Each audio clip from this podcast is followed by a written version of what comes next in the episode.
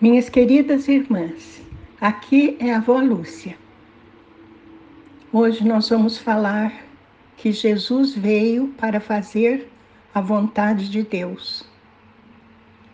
O Salmos 40, de 6 a 8, faz uma profecia a respeito da vinda de Jesus e diz assim: Sacrifício e oferta não pediste, mas abriste os meus ouvidos.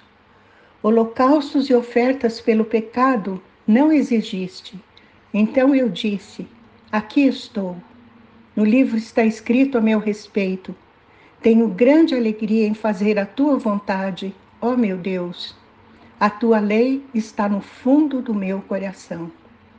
Amém. Senhor, esta é a tua palavra. Concede-nos, Senhor, a graça de compreendê-la em profundidade. Dai-nos revelação do seu significado, para que possamos receber vida de Ti, meu Deus. Te pedimos em nome de Jesus. Amém. Vejam, minhas irmãs, aqui o Salmo diz sobre os sacrifícios e ofertas que existiam no Antigo Testamento quando o povo oferecia sacrifícios e ofertas de alimentos e animais ao Senhor para pedir perdão dos pecados. Mas o salmo diz que Deus não quis isso. Então ele mandou o seu filho. E o seu filho é que diz: Aqui estou. Tenho grande alegria em fazer a tua vontade, ó meu Deus. A tua lei está no fundo do meu coração. São palavras de Jesus, minhas queridas. Que maravilha! Em Hebreus, no livro de Hebreus, Paulo cita esse salmo e faz algumas considerações sobre a vinda de Jesus, que nós vamos meditar agora. Em Hebreus 10, 5 a 7, diz assim: Quando Cristo veio ao mundo, disse: Sacrifício e oferta não quiseste, mas um corpo me preparaste. De holocaustos e ofertas pelo pecado não te agradaste. Então eu disse: Aqui estou. No livro está escrito a meu respeito: Vim para fazer a tua vontade, ó Deus. Ah, maravilha das maravilhas. O Pai enviou seu próprio filho. Não tinha sacrifício nem oferta satisfatória para Deus, para o perdão dos pecados. Então ele mandou seu próprio filho, que veio para fazer a sua vontade. Glória a Deus por isso. Hebreus 10, 10 diz: Pelo cumprimento dessa vontade fomos santificados, por meio do sacrifício do corpo de Jesus Cristo, oferecido uma vez por todas. Ah, bendito dia em que Jesus aceitou fazer a vontade de Deus e veio ao mundo. Nasceu como um de nós, viveu como um de nós, com todos os dissabores de ser homem. Viveu entre nós e os próprios homens o condenaram e o pregaram numa cruz sem saber que, fazendo o que faziam, estavam cumprindo a vontade do Pai.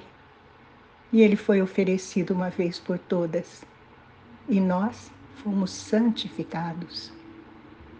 Todos aqueles que creem e confessam que Jesus é o Salvador, que Jesus é o seu Senhor, são santificados porque o Espírito vem habitar neles e o Espírito glorifica a nosso Senhor Jesus Cristo.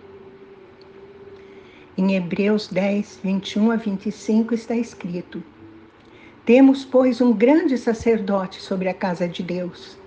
Sendo assim, aproximemo-nos de Deus com um coração sincero e com plena convicção de fé, tendo os corações aspergidos para nos purificar de uma consciência culpada e tendo os nossos corpos lavados com água pura. Apeguemo-nos com firmeza a esperança que professamos, pois aquele que prometeu é fiel. E consideremos-nos uns aos outros para incentivar-nos ao amor e às boas obras.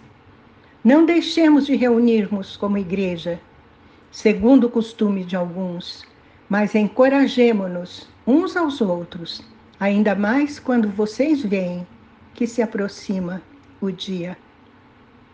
Minhas irmãzinhas queridas, o dia se aproxima.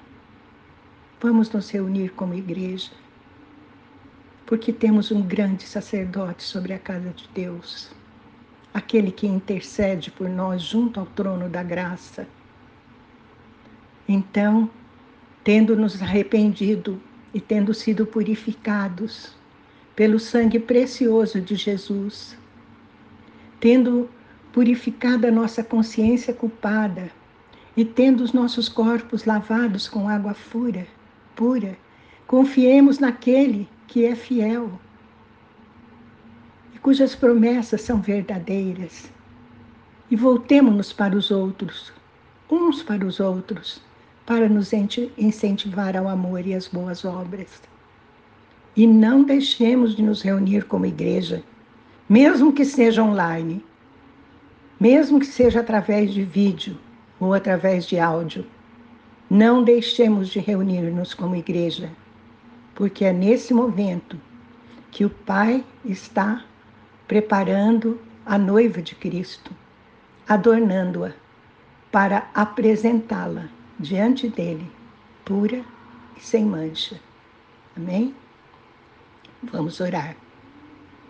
Pai querido, que maravilha o propósito que o Senhor tem, Senhor, para a tua igreja.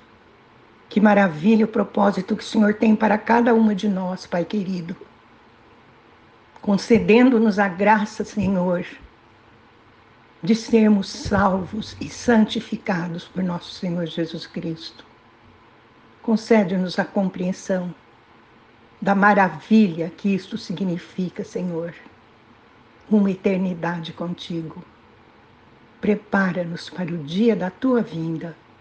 Jesus querido, isso pedimos ao Pai em teu nome. Amém.